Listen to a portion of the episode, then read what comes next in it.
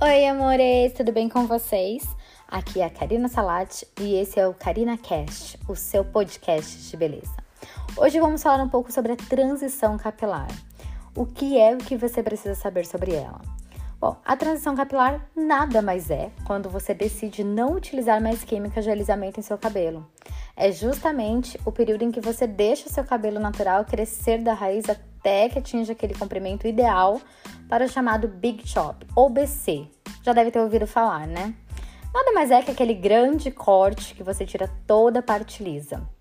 Mas calma, não é porque você tirou toda a parte lisa do seu cabelo que agora você já é uma cacheada de vez e já tá com o seu cabelo de volta.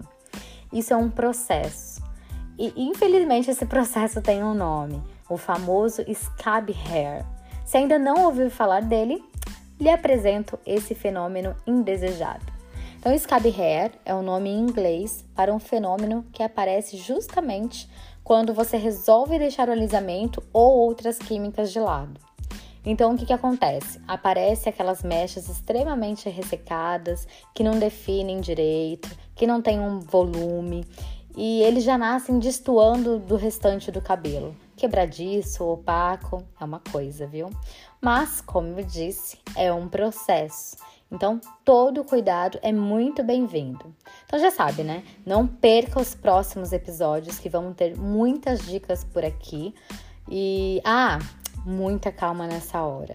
Quando decidir iniciar uma transição, saiba que não é fácil, mas saiba também que você pode e que você vai conseguir. Deixa a ansiedade de lado e vamos trabalhar em cuidar muito dos fios e aprender uns truques também, né, para poder passar por essa fase ruim. Mas que bom que é apenas uma fase, né? Porque as fases passam.